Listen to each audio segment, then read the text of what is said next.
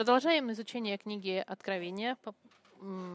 И я очень радуюсь. на это. Apocalypse 4, chapitre 4, Подождите. И мы с вами сегодня в четвертой главе книги Откровения, которую я назвал. «Путешествие на небеса». Chapitre 4, Откровение, четвертая глава, начиная с первого стиха. говорит Иоанн. После этого я взглянул, и вот дверь открыта на небе. На небе. И прежний голос, который я слышал, как бы звук трубы, говоривший со мной, сказал, «Взойди сюда, и покажу тебе, что надлежит быть после этого». И тотчас я был в духе, и вот престол стоял на небе, и на престоле был сидящий. И сей сидящий видом был подобен, подобен камню яспису и сардису, и радуга вокруг престола, видом подобно изумруду. И вокруг престола двадцать четыре престола, и на престолах видел я сидевших двадцать четыре старца, которые облечены были в белые одежды и имели на головах своих золотые венцы. И от престола исходили молнии, и громы, и голоса, и семь светильников огненных горели перед престолом, которые суть семь духов Божьих. И перед престолом море стеклянное, подобное кристаллу.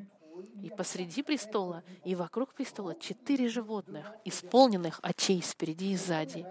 И первое животное было подобно льву, а второе животное подобно тельцу, и третье животное имело лицо, как человек, и четвертое животное подобно орлу летящему.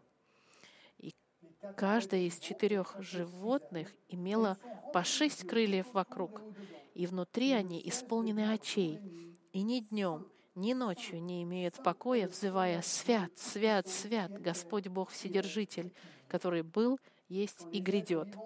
И когда животные воздают славу и честь и благодарение сидящему на престоле, живущему во веки веков, тогда 24 старца падают перед сидящим на престоле и поклоняются живущему во веки веков и полагают венцы свои перед престолом, говоря, «Достоин Ты, Господи, принять славу и честь и силу, ибо Ты сотворил все, и все по Твоей воле существует и сотворено». Eh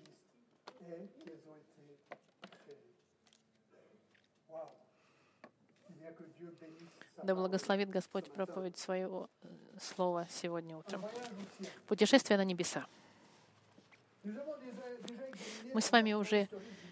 Изучили исторический, а, а, исторический контекст э, книги. Помните, что апостол Иоанн находится на острове Патмос, гонимый за свою веру, и там он получает от Господа Христа семь посланий для семи церквей э, в Средней Азии, в Малой Азии. Мы с вами посмотрели эти послания, и сегодняшняя глава Иоанн приглашен посетить небеса. Qu'il voit, попробует передать человеческим языком то, что он видел. И, конечно же, слова, которые он использует, это слова, которые он знает, человеческие слова. Безусловно, не всегда это ясно понять, что же конкретно имелось в виду, но мы попытаемся как можно лучше понять, как я вам поним... до этого уже объяснял, лучше всего от послания откровения изучать а, вещи буквально. Если буквальное понимание не имеет никакого смысла, тогда мы можем попытаться объяснить символически. И сегодня мы с вами как раз это и попробуем сделать. Что мне кажется очень интересно в отношении 4 и 5 главы Откровения, это то, что это книга о конце времен. Вы знаете, что это последняя книга, которая описывает конец времен, как Господь заканчивает времена, и как Он предусмотрел, и как Он закончит историю человечества. И как вы знаете, эта книга также описывает гнев Божий и суд Божий над миром, который Господь изольет на мир, начиная с шестой главы. jusqu'au И до 19 главы, 6 по 19 главу мы будем читать о гневе Божьем. Что меня удивляет, что все это, все, весь этот суд начинается с описанием небес, небесного престола Божьего и трона Божьего, и что же на небе находится, и кто находится на небе, и как они прославляют Бога. До того, как мы посмотрим этот суд над землей, это как если бы Господь немножко отодвинул шторку своего проживания, чтобы мы немножко могли посмотреть, откуда идет этот суд, и что этот суд идет от Бога самого, сидящего на своем троне на небесах. Потому что все, что произойдет на земле, имеет свои причины на небесах с Богом. И ужасный суд на небе, который мы увидим, мы видим параллельно идет невероятное поклонение Богу в контрасте с суд- судом, который будет происходить на земле, в то время, когда люди на земле будут страдать. На следующих неделях мы будем это с вами видеть. В то время, в это время, когда страдают на земле, Бога на небесах прославляют, те, кто на небесах. И, и мы увидим с вами, что, что суд Божий — это натуральный результат Его святости, Его правосудия и Его любви. dit. Потому что родитель, который любит своих детей, он наказывает. И Господь также наказывает своих детей. Его правосудие требует наказания против тех, кто восстали против своего Творца. И мы увидим также восхваление и прославление тех, кто находится на небесах. И мы для себя можем отметить, что мы также должны прославлять Господа до того момента, пока не, не, не будем позваны на небеса, чтобы прославлять Его там. И я задаюсь вопросом тогда, что же является а, настоящим прославлением Господа? question, l'application Parcours le chapitre 4 pour voir Но до, до того, как ответить на этот вопрос, мы с вами пробежим по четвертой главе, откроем эти шторы и посмотрим, что же там происходит на небесах. quelques versets sur ce chapitre 4 et encore le chapitre 5. Четвертая и пятая глава. Donc, Иоанн перенесен в видении, и что мы увидим, что вся глава четвертая крутится вокруг трона. Она сфокусирована на троне Божьем. trône de Dieu. Verset 2, aussitôt, Во втором главе написано, что. «И тот час я был в духе», в оригинальном тексте я был схвачен в духе. Да? Мы с вами увидим, что на троне, потом, что вокруг трона, дальше, что исходит из трона, и, и что перед троном, и что в центре трона. Вся, вся глава описывает все, что вокруг трона. Поэтому, если вы хотите понять четвертую главу, думайте о троне. Это центральная картина четвертой главы.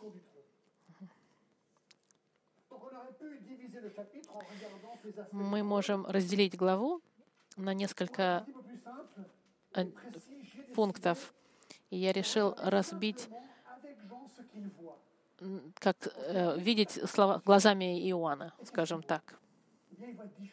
И Иоанн видит 10 вещей, видит и слышит. И так мы и будем изучать наш сегодняшний текст. Первое, что он видит, это дверь. В первом стихе. После этого я взглянул, и вот дверь открыта на небе.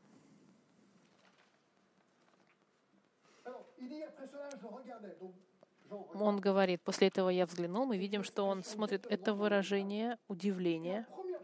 И первое, что он видит, это дверь, открытая дверь, которая ведет на небо. Мы здесь ничего больше не видим, но мы знаем, что у Павла была также привилегия, что он мог был, что он, что он попал на небеса во, во второй главе, во второй э, послании Коринфянам он писал о том, что он был вознесен на небо. Чем, почему дверь? Для чего служит дверь? Дверь служит, чтобы закрывать вход. Дверь, если закрыта, зайти невозможно. Если она открыта, можно зайти, правда? Заключение, которое мы можем прийти, что вход на небеса, он не для всех. Есть дверь.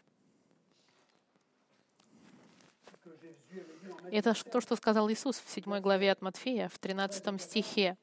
Он сказал, «Входите тесными вратами, дверями, потому что широки врата и пространен путь, ведущий в погибель, и многие идут ими, потому что тесны врата и узок путь, ведущий в жизнь, и немногие находят их». И все, что мы можем сказать, что дверь была открыта. И Жан, Иоанн смог увидеть. Второе, что он видит или слышит, это голос. И прежний, после этого я взглянул, и вот дверь открыта на небе, и прежний голос, который я слышал, как бы звук трубы, говорящий со мной, сказал, «Взойди сюда, и покажу тебе, чему надлежит быть после этого». В первой главе, в десятом стихе, мы слышали уже с вами это самое, это самое выражение. «Я был в духе в день воскресный и слышал позади себя громкий голос, как бы трубный, который говорил, «Я есть Альфа и Омега, первый и последний». И дальше в 13 стихе он говорит, «Я обернулся, чтобы увидеть, чей голос, говоривший со мной, и, обернувшись, увидел семь золотых светильников, и посреди семи светильников, подобного Сыну Человеческому». И в 18 стихе он также э, видит Иисуса. Иисус говорит, поднимайся, я покажу тебе, что будет. Теперь представьте, что вы на месте Иоанна. Иисус к вам говорит, иди сюда, я тебе сейчас покажу все, что будет до конца времен. Немножко страшно, но здорово. Какое невероятное приключение э, и приглашение и начиная с этого момента Иисус будут открывать Иоанну план Бога. Поднимайся. Угу. Взойди сюда и покажу тебе, чему надлежит быть. Третье. Третье, что он видит, это дух.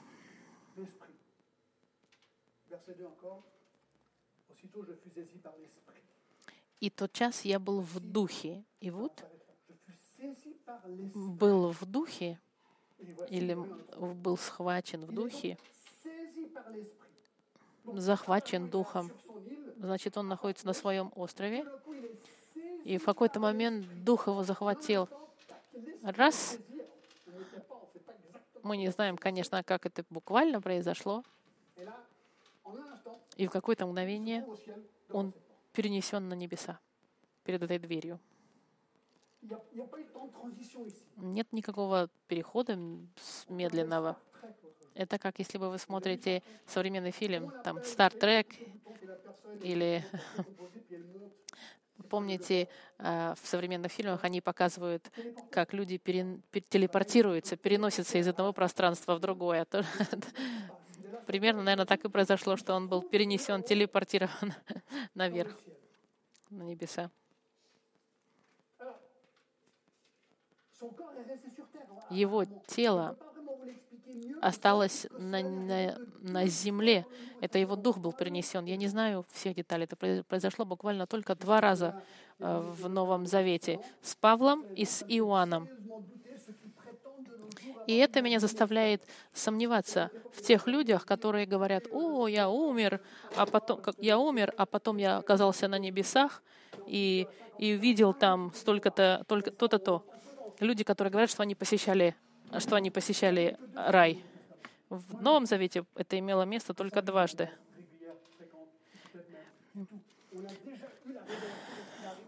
Мы видели уже что должно произойти, поэтому все другие откровения, которые люди говорят, я был на небесах и видел, они лживые откровения, потому что все для нас уже было сказано. Четвертое. Что он видит? Он видит трон. Тоже во втором стихе. «И тот час я был в духе, и вот престол стоял на небе,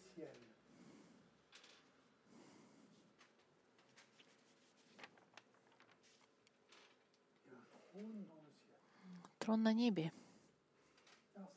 Что же, что же это за, за трон такой? Буквально или есть какой-то трон на небесах? Стоят ли ступеньки перед этим троном? Статуи, может, какие-то стоят? Я сомневаюсь, если честно, в таком образе трона. И я сомневаюсь, что есть буквальный трон, потому что в послании к Исаии, в 66 гла- главе, в первом стихе, Господь говорит так. Так говорит Господь. «Небо — престол мой, а земля — подножье ног моих». Он говорит, что небо является его троном. Этот трон, может быть, это образ власти Бога. Здесь, когда мы, мы. Как бы видим авторитет Бога, представленный троном. Да. Трон этот просто символизирует того, кто царствует. Бог на небе, Он контролирует все элементы на земле, включая даже то, что будет иметь место в будущем. И что интересно, что Библия нам говорит, что на небе есть храм, в котором находится трон Божий. Но très important вот где очень важно qu'on on хорошо, le хорошо знать всю Библию. Если вы посмотрите в Откровении, 21 главе, 22 стих, смотрите, что написано. «Храма же я не видел в нем на небе, ибо Господь Бог Вседержитель, храм Его и Агнец». Библия нам говорит сама, что храм на небе, который описывается, это Бог сам. И Бог, Он Отец и Сын. Они как бы это символизируют, они символизируют храм. И создается впечатление, что Бог описывает присутствие Бога на небе и место Бога на небе, как сидящего на троне в центре храма. И мы видим это вкратце видим, что происходит на небе, и мы видим это место проживания Бога. Мы видим, что Он царствует над всем творением. И с этого, с этого трона будет излит весь гнев Божий на землю. Пятое. И он видит сидящего на троне. В Библии сидящий написано с большой буквы.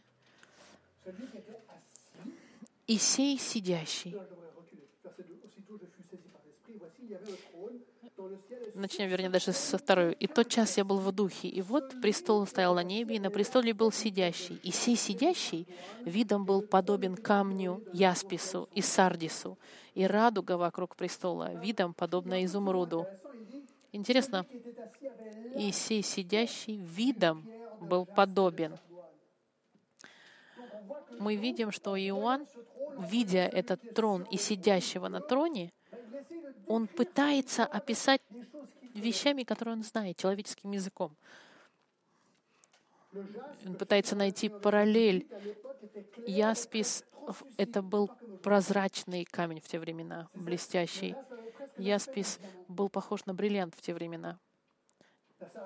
Сардикс был похож на рубин. Мы увидим в 21 главе, что фундамент Нового Иерусалима будет из сардикса, там тоже.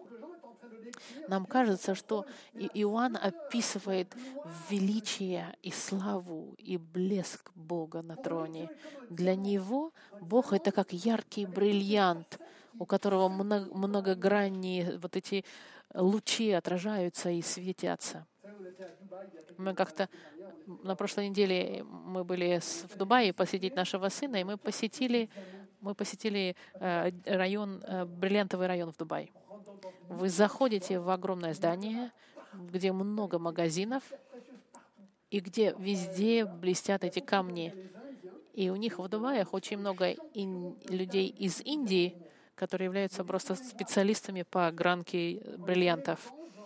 Мы пошли, значит, зашли в магазин, где было много этих людей из Индии. Индусов сидели в маленьких таких специальных очках, и они полировали бриллианты. И когда вы заходите в эти магазины, везде яркий свет. И я сказал себе, потому что я как раз читал Библию, Друзья мои, вы не видели, что такое настоящий блеск по сравнению с Богом. Есть очень красивые бриллианты, на них смотришь, они светятся. Но когда Иоанн видит Бога на его троне, который светится и блестит и сверкает, как бриллиант, это невероятно. И надо всегда помнить, что контекст э, — это грядущий суд. И это слава Бога, которая потом будет идти в точности и в правосудии, изливаться в гневе на непокорных людей. Вот так вот он описывает Бога, как бриллиант, который светится невероятным светом. Шестое, что он видит, это радуга.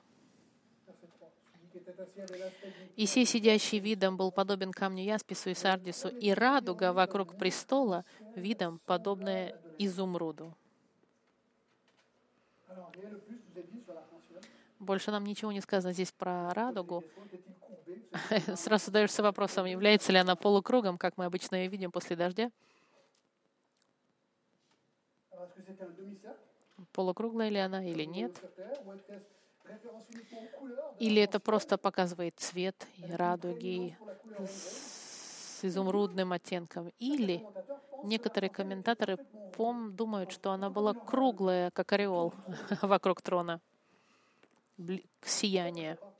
Мы, мы не знаем, конечно, точно, что у- удивительно и точно, что слава, что слава Божья, она представлена блестящими, сверкающими цветами. А я задался вопросом, почему же радуга? И, и нужно подумать о книге «Бытия», как, почему Бог нам дал радугу, как гарантия, что Бог никогда не уничтожит больше землю потопом. Помните, Он один раз уничтожил и сказал, я обещаю, больше никогда не уничтожу землю потопом. Поэтому каждый раз, когда мы видим радугу, мы должны вспоминать, что Господь пообещал, что Он никогда не уничтожит землю потопом. Спасибо, Господь, нужно говорить каждый раз, когда мы видим радугу. Но Он не, по, не обещал, что Он не уничтожит ее огнем. И это большая разница. Et Во втором послании Петра, 3 глава, 10 стих, смотрите, что написано. «Придет же день Господень, как тать ночью, и тогда небеса с шумом придут, стихии же, разгоревшись, разрушатся, земля, и все дела в ней сгорят». Бог уничтожит землю, но не потопом. Он огнем уничтожит ее теперь.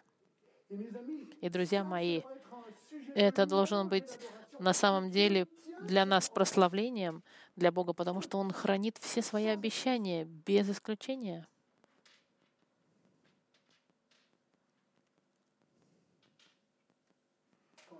Когда Бог говорит, что что-то произойдет, это стопроцентная гарантия. Я много раз это делал, но в очередной раз переделаю. Еще раз покажу. Вот она, Библия. План Божий, который открыт человечеству. Все это уже имело место. Это уже прошлое. Все, что осталось, это вот это. Книга Откровения.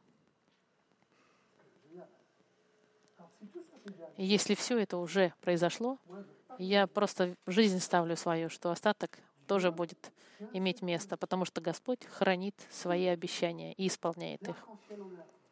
И радуга тому подтверждение.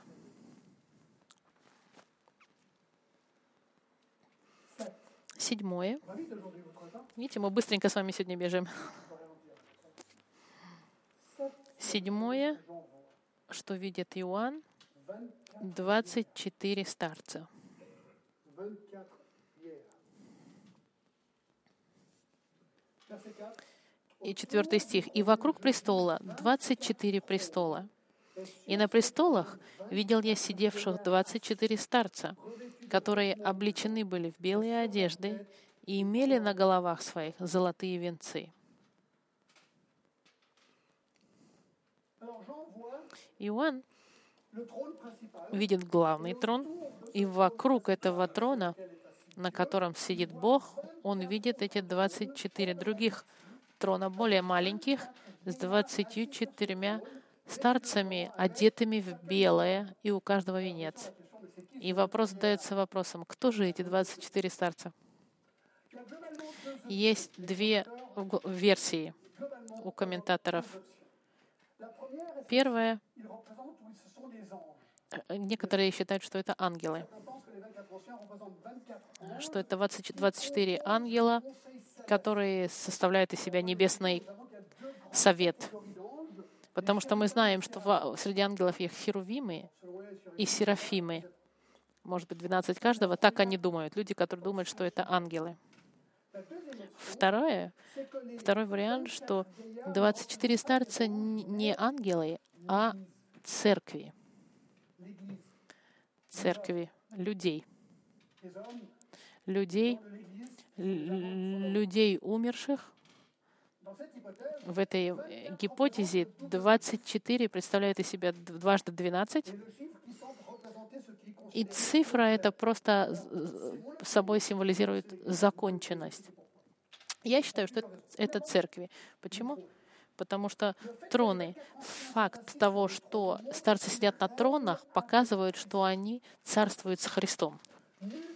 Нигде в святых писаниях ангелы никогда не сидели и не правили. Ангелы, у них четкая роль, они служат. Например, в послании к евреям, 1 глава, 14 стих написано, «Не все ли они, ангелы имеется в виду, суть служебные духи, посылаемые на служение для тех, которых имеют наследовать спасение?» Церковь призвана царствовать со Христом. В послании от Матфея, 19 глава, 28 стих, он говорит, Иисус говорит, «Истинно говорю вам, что вы, последовавшие за мной в покибытии, когда сядет Сын Человеческий на престол славы Своей, сядете и вы на двенадцать престолов судить двенадцать колен Израилевых». В послании Коринфянам он также говорит, «Разве не знаете, что святые будут судить мир? Если же вами будет судим мир, неужели вы недостойны судить маловер... маловажные дела? Не знаете ли вы, что мы будем судить ангелов? Христиане призваны одним или другим способом судить и царствовать с Богом. Мы также видим, что ангелы никогда не, не считаются в Писаниях. Здесь написано 24. Ангелов всегда миллиарды, миллионы, миллиарды. Нигде нет цифры. Мириады ангелов. Слово «старцы» никогда не описано для, для ангелов, оно всегда описывается для людей. И к тому же это греческое слово, она говорит о зрелом возрасте человека. Мы знаем, что у ангелов возраста нет. В-четвертых, я объясняю, почему 24 старца — это церковь. В Откровении, 7 глава, в 11 стихе, ангелы, они, они все разные. И все ангелы стояли вокруг престола и старцев, и четырех животных, и пали пред престолом, и поклонились Богу. Ангелы, они разделены на и люди разделены. В послании белые одежды это, как правило, используется для верующих. Когда мы вернемся с Господом Христом править в конце времен,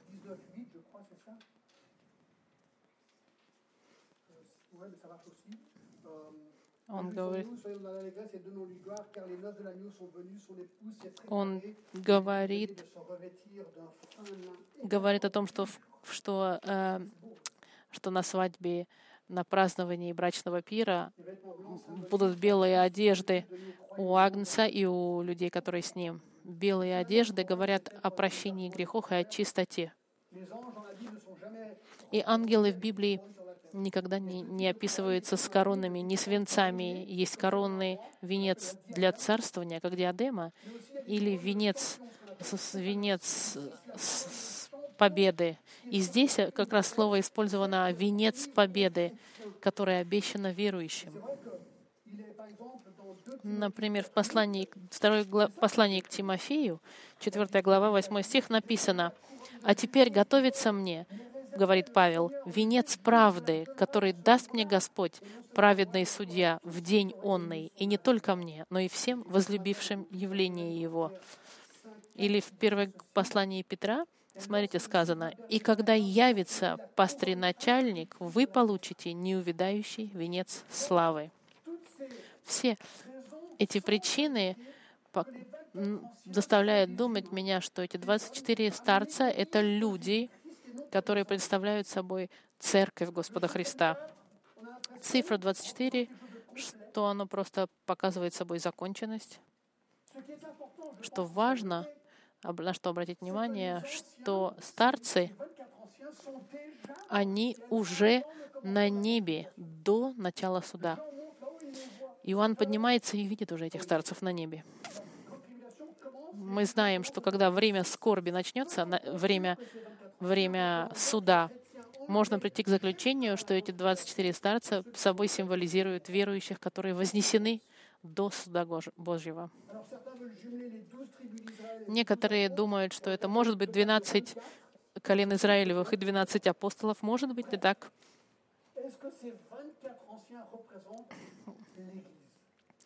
Может ли быть это церковь?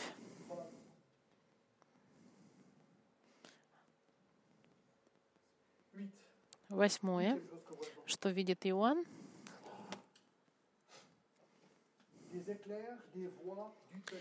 трон, э, громы, молнии, лампы, голоса и вспышки в пятом стихе.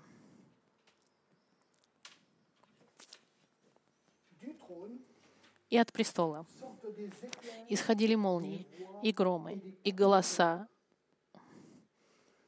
и семь светильников огненных горели перед престолом, которые суть семь духов Божьих. В посланиях, как в Исходе, в Езекииле, в Откровении, эти вещи описывают громы, молнии, они описывают очень часто присутствие Бога и Его суд. Это как если бы Иоанн наверху видит трейлер фильма, который должен произойти, скажем так. Фильм суда над человечеством, да? Так говорят современным языком. И мы видим, что эти семь, семь светильников, это семь духов, то, что мы с вами видели, это форма описывать Духу Божию во всей своей полноте. В послании к Исаии и что эти лампы, они, светильники, они как огненные, говорят как раз-таки о готовящемся суде, очень огненном. Вы когда-нибудь были в огромном шторме, гром и молния, когда гром гремит и молния тут же происходит, и прямо над вами? Страшновато, правда? Очень страшно находиться при громе и молнии. И здесь мы видим, что это как бы предсказывает не э, суд Божий. Девятая вещь, что он видит, это стеклянное как бы море.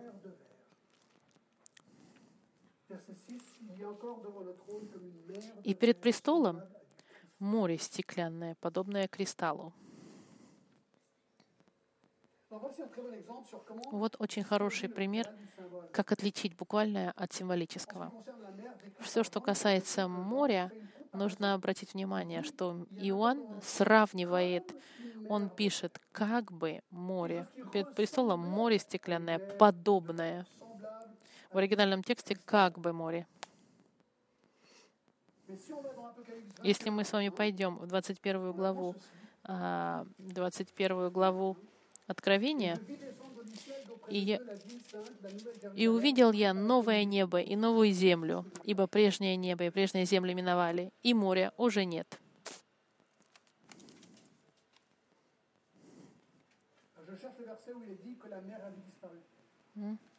Да, это 21 глава, первый стих. 21 глава, Первый стих, да. «И увидел я новое небо и новую землю, ибо прежнее небо и прежняя земля миновали, и моря уже нет». Моря больше нет. И это подтверждает, что на небе нет моря. На небесах, в раю не будет моря. И мы видим, что это метафора. Иоанн сравнивает то, что он видит, с тем, что он знает. Я вижу, как море кристальное, похожее на, стекля... на voit. И десятое, что он видит, четыре животных. verset 6. Il y a encore И вокруг престола четыре животных, исполненных очей спереди и сзади.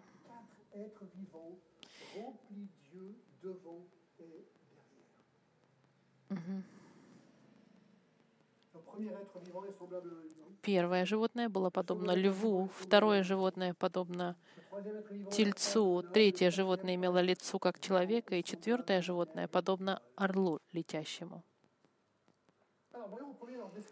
Их описание. Четыре животных. Кажется, что они были ближе к трону, чем 24 старца. Потому что в шестом стихе он говорит, devant le trône, non, oui, oui, au milieu du trône et autour du э, потому что мы видим, что было перед троном, вокруг трона, и здесь вокруг этого престола. Да? Трон, престол. Au milieu et autour du trône, il y a 24. 24 il, y a, il y a quatre êtres vivants. Вокруг престола мы видим четыре животных. Они как бы, они получаются самый приближенный круг к, престолу, к трону. Они очень похожи. Если вы знаете книгу chapitre в первой главе он описывает, verset 5. начиная с пятой главы, с пятого стиха, помните, и вот я видел, так, он увидел ailes. а, и серединой его, этого престола, было видно подобие четырех живот, живых существ, и таков был у них вид. Облик их был, как у человека, у каждого четыре лица, у каждого из них четыре крыла, а ноги их — ноги прямые, и ступни ног их, как ступни ног у тельца, и сверкали, как блестящая медь. И руки человеческие были под крыльями их на четырех сторонах, и лица у них, и крылья у них, у всех четырех. Крылья их соприкасались одно с другим. Это описание в Езекииле, которое Езекииль видел, они похожи. Откровение 4 очень похоже на то, что Езекииль видит в первой главе. Но ressemble их, э, раб- 6. это, их действие похоже на то, что из, из, э, Исаия видит. В год смерти царя Озии видел я Господа, сидящего на престоле высоком и превознесенном, и, и, и края рис его наполняли весь храм. Вокруг него стояли серафимы, у каждого из них по шесть крыл. Двое закрывали каждое лицо свое, двумя закрывал ноги, двумя металл, и взывали друг другу, и говорили, «Свят, свят, свят, Господь Вседержитель». Мы видим, что это похоже на существа в Езекииле, и говорят они как существа из видения эм, в книге Исаи. Мы знаем, что Иезекиилю и Исаии было сложно описать то, что они видели, потому что это было просто фантастически и отличалось от того, что они вообще могли бы когда-либо себе представить. Кто же эти существа живые? Я думаю, что ответ нам дал очень дан четко в Езекииле. Если мы с вами отправимся в 10 главу Езекииля, в 15 стих,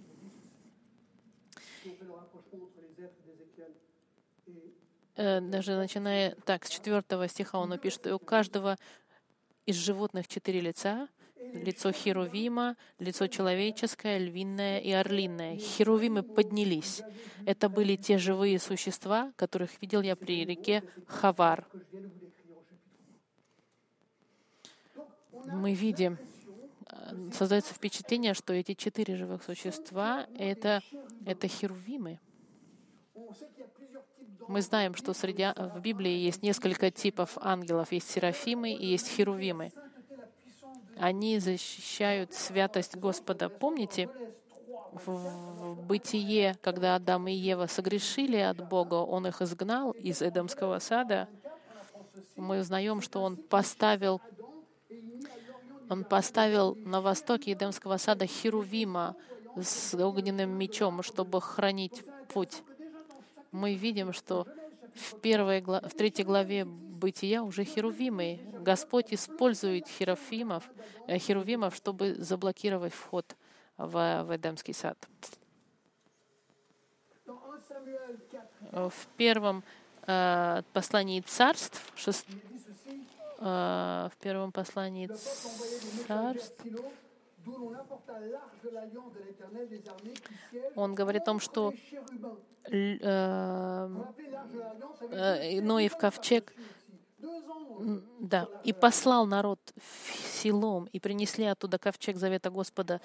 Вседержителя, сидящего на херуфимах, на херувимах.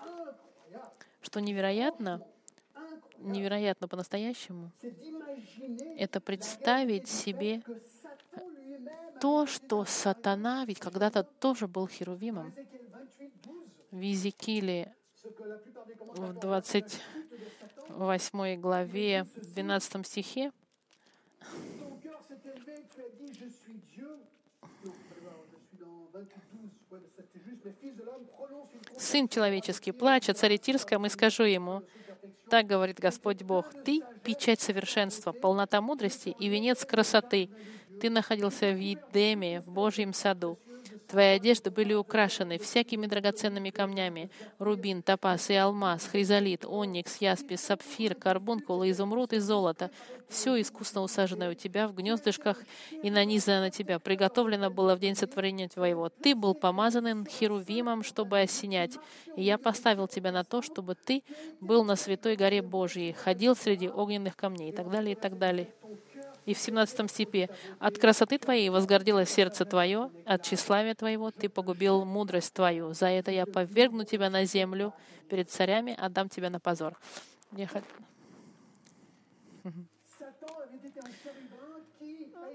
Сатана был херувимом, который был наполнен гордыней, и Бог его изгнал. Но это, это, это- и он стал шеф, шеф демонов, потому что в 12 главе Откровения сказано, что он с собой треть ангелов забрал. Эти ангелы, которые с ним восстали, стали демонами. Я хочу напомнить вам, что у нас на эту тему отдельная есть э, проповедь Мануэля, у которого другое мнение в отношении текстов в Иезекииле 28 главе. Но суть в том, что даже если у нас не могут быть разные мнения про сатану, это являются херувимы, стоящие перед Богом, эти четыре животных. Они не, все, они не всезнающие, так как Бог. Херувимы нет. Но их глаза дают впечатление, что у них много познания того, что вокруг, потому что у них много глаз. А особенно со- события, которые будут иметь место. Потому что Господь будет использовать ангелов Dans Matthieu 13, в послании от Матфея, э, послание от Матфея, 13 глава и 40 on arrache l'ivraie qu'on стих. Поэтому, как собирают плевелы и огнем сжигают, так будет при кончине века всего. Пошлет Сын Человеческий ангелов своих, и соберут из царства Его все соблазны и делающих беззаконие, и ввергнут их в печь огненную. Там будет плач и скрежет зубов. Тогда праведники воссияют, как солнце, в царстве Отца их. Бог, когда начнет скидать гнев Божий, Он будет использовать ангелов и херувимов.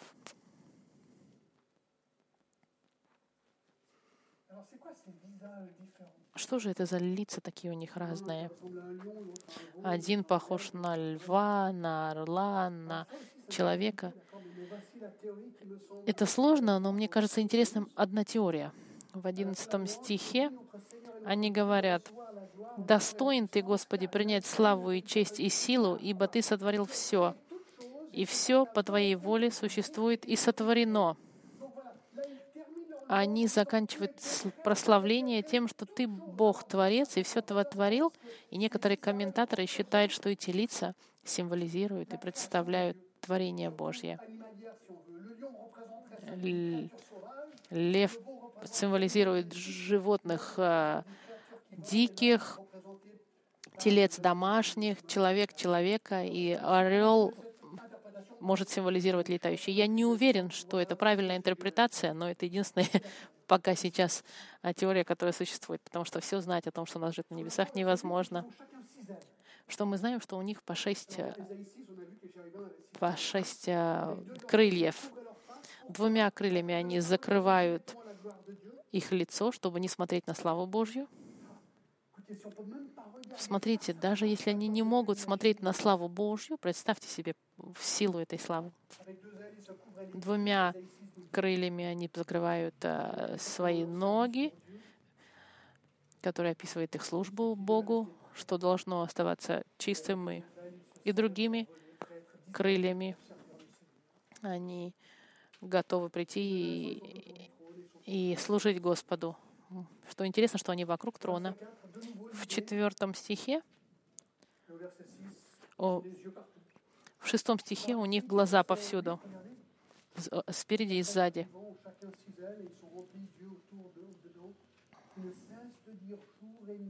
Восьмой стих. «И каждая из четырех животных имела по шесть крыльев вокруг, и, вот, и внутри они исполнены очей, и ни днем, ни ночью не имеют покоя, взывая «Свят, свят, свят».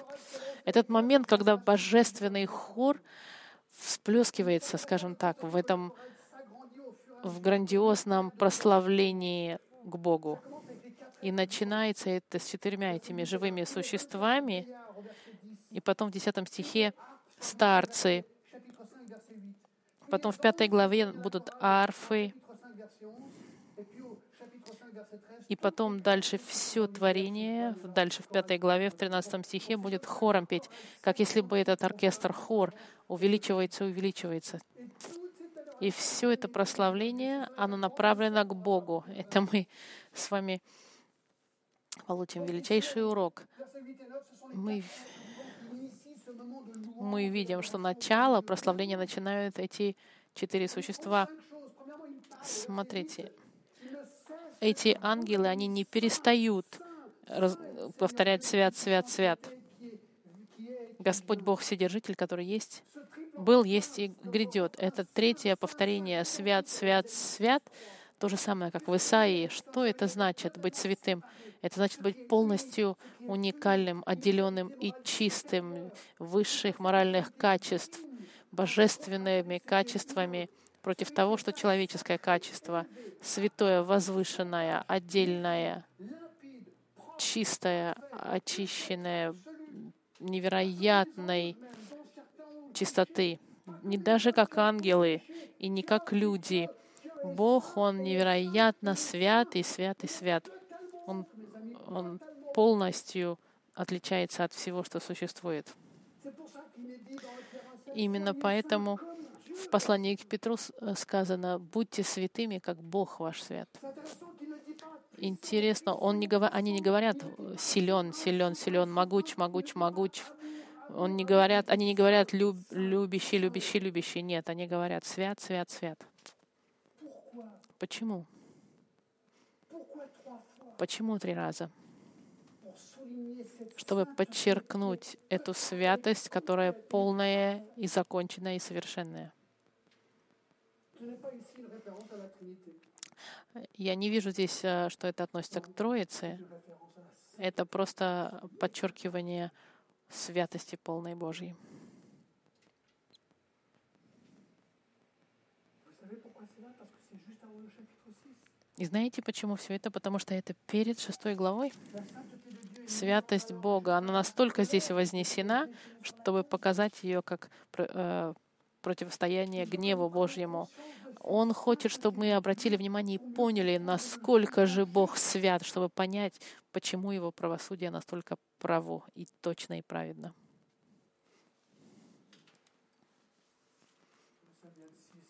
В первом послании царств, 6 глава, 19 стих. «И поразил Господь жителей Вифс, Вифсалина за то, что они заглядывали в ковчег Господа, и убил из народа 50 тысяч 70 человек. И заплакал народ, ибо поразил Господь народ поражением великим. И жители сказали, кто может устоять в присутствии Бога Святого. Люди поняли, когда Бог уничтожил 50 тысяч человек, они сразу поняли, Он святой. И у него полное право судить грех. 50 тысяч людей он убил за то, что они посмотрели внутри ковчега. Для него это не проблема. Святость его не позволяет греха этого.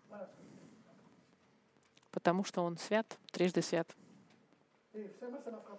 Меня это поразило. Сегодня мы, мы живем в такое время, когда церкви говорят о любви только Божией. Да, я, я за то, чтобы любовь Бога, она проявлена. Он, Господь меня возлюбил и спас меня во Христе. Это правда. Но мое спасение важен, потому что я заслуживал как раз-таки наказания Божьего. Его святость должна была, была наказать. И, к сожалению, очень часто сегодня об этом не говорят. Все говорят, о, Бог, Бог — это любовь, приходите. Но не, не забывайте о том, что Бог будет вас судить, если вы не придете. Если ты не веришь в это, вернись к нам, послушай шестой главы, и тебе сладким это не покажется.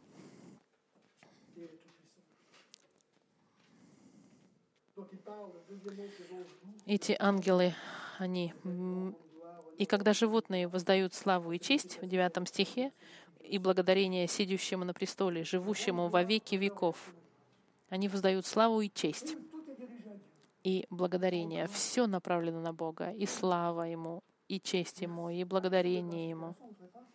Интересно, что они благодарят Его. Мы, как верующие христиане, мы можем благодарить Бога во всем и должны. Потому что Бог, Он на своем престоле, и христианин может сказать, Господи, спасибо Тебе, Ты все контролируешь.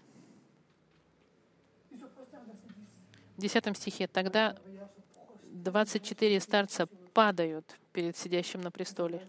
Это интересно. Когда мы прославляем, наши сердца, наши тела хотят тоже просто пасть.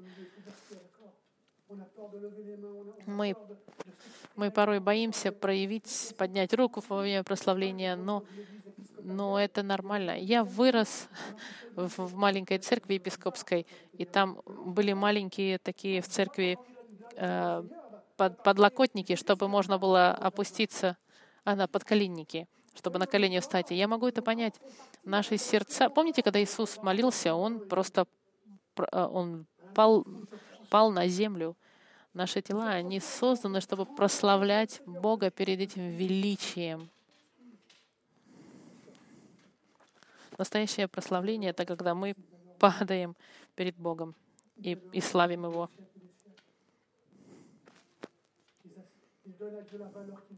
Простираемся даже так, провозглашая то, чего Он достоин. И смотрите, как интересно, что эти старцы — они полагают венцы свои перед престолом.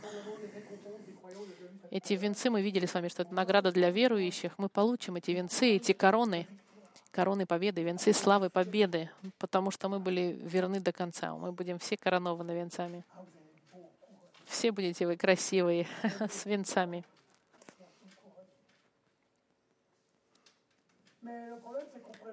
Но проблема, можно сказать, классно, венцы знаете, что они делают с этими венцами? Они их, их кладут к престолу. Богу отдают эти венцы. Что они говорят этим? Они говорят, я ничего этого не заслужил. Это все Бог. Эти даже венец славы, который я получил, и даже верность, которая была у меня, это была Богом дана мне. Поэтому венец дается Тебе, Господь, потому что Тебе вся слава. Даже мои лучшие награды все отдаю Богу, потому что Он лишь достоин.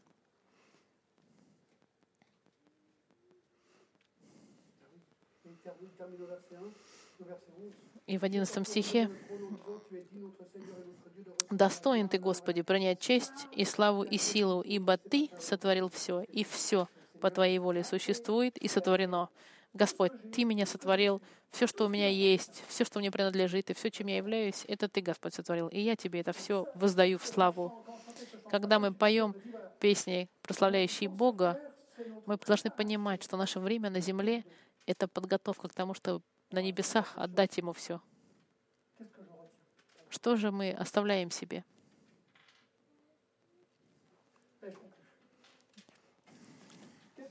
L'adoration. Несколько слов на прославле- о прославлении. Я думаю, что у нас здесь очень важный урок на то, как надо прославлять. Обратите внимание, пом- если- одно слово помните. Престол. Престол. Все на небе направляет и указывает на престол, на котором Бог. Прославление оно для Бога. На небе все сфокусировано на Боге и на Его престоле. И, на его... и говоря о себе, как виновный человек, я виновен так же, как и многие. Я задаюсь вопросом, что не, не увлекаемся ли мы слишком инструментами или музыкой, или а, потому что иногда мы забываем, что на самом деле мы должны приходить не просто попеть, а мы должны прийти с вот этим состоянием прославления, богоговения и благодарения. Знаете ли вы, что в Библии было всего два инструмента — арфа и трубы. Я сам себе говорю, я не попал, потому что я барабанщик. И сер- пианист тоже для них не пролетели они. Я шучу, конечно, э, про инструменты. Я люблю играть на, на барабанах, но иногда я задаюсь вопросом, не ошибаемся мы ли иногда, не фокусируемся мы не на том, не фокусируемся мы ли чересчур на музыке. Задайтесь вопросом, я прихожу и прославляю Бога, потому что я хочу Его прославить или просто потому что я хочу попеть? Мое прославление, сфокусировано ли оно на Боге, или же я попадаюсь или я попадаюсь, в, как сказать, в яму, просто симпатичненько пропеть, чтобы у нас прославление хорошо получилось. Сердцем ли я прославляю? Думаю ли я, э, суть в том, думаю ли я всем сердцем, что я славлю Бога, или просто я так снаружи пою? И мы все в этом виновны, и я в том числе.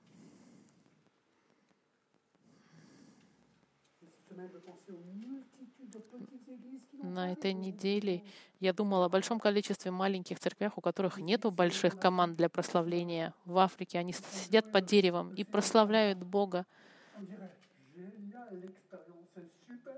И надо сказать, что это здорово, потому что у них культурно так они прославляют в этих племенах в Африке. Главное здесь это сердце в прославлении. Неважно, как вы, какие инструменты вы используете. On fait partie.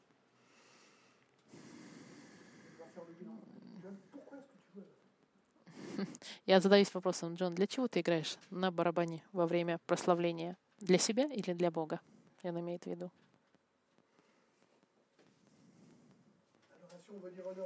Прославление — это значит отдать славу и честь. Дать, отдать Богу эту славу. И заклю- заключаем мы вот с чем. Пять действий, чтобы прославить Бога на земле. Первое Я вижу и понимаю, что Бог, Он на троне. Когда я прихожу в воскресенье, думая о Боге на троне, на престоле. Второе. Я, под- я подтверждаю Господу Его святость, Его сила и Его могущество. Третье. Я отдаю Господу славу и благодарю Бога за мою долгую жизнь. Никакой горечи. Господь, спасибо. Спасибо за все. Спасибо за прославление и спасибо за испытания. Спасибо за добро и за, за все, что не совсем хорошо в моей жизни. Я перед Богом простираюсь. Я Твой Господь, слуга, делай из меня, что Ты хочешь. Моя жизнь принадлежит Тебе, Господь. И я от, воздаю Тебе и отдаю Тебе все, потому что все, что у меня есть, получено твой, из Твоих рук. Даже твой, мой венец, он дан мне Тобой. Ничего для меня, все для Тебя, Господь. И это, друзья мои, мы будем делать вечность. Многие могут задаться вопросом, мы не устанем всю вечность петь и прославлять? Я вам скажу, нет. Знаете почему? Дам вам пример. Когда я и моя супруга, мы ездим кататься на лыжах, и мы, когда ездим кататься, мы катаемся на лыжах, у нас это маленькая часть. Что больше всего мы любим, это пойти в горы. Полчасика покатаемся, а потом мы идем на террасу, садимся и смотрим на вид на горы и видим эту невероятную картину, которая никогда, от которой мы никогда не устаем. Мы, вид невероятной красоты. И я задам вопрос. Вас красота утомляет? Вас невероятное зрелище утомляет? Нет, это слишком грандиозно. Поэтому Альпы для Бога — это подножье Его престола. Представьте себе быть перед Ним самим. Устанете, я не думаю. Никогда я не думаю, что вы устанете от такого грандиозного вида. Закроем в молитве. Господь, спасибо всем сердцем за эту невероятную главу. Господь, кажется, что мы только коснулись крошки, крошки славы этой главы. И я радуюсь, что скоро будет пятая глава, и мне нравится, Господь. Я хочу узнать Тебя, прославлять в духе и отдать Тебе всю славу. Благодарю Тебя, Господи, за все именем Сына Твоего Иисуса Христа.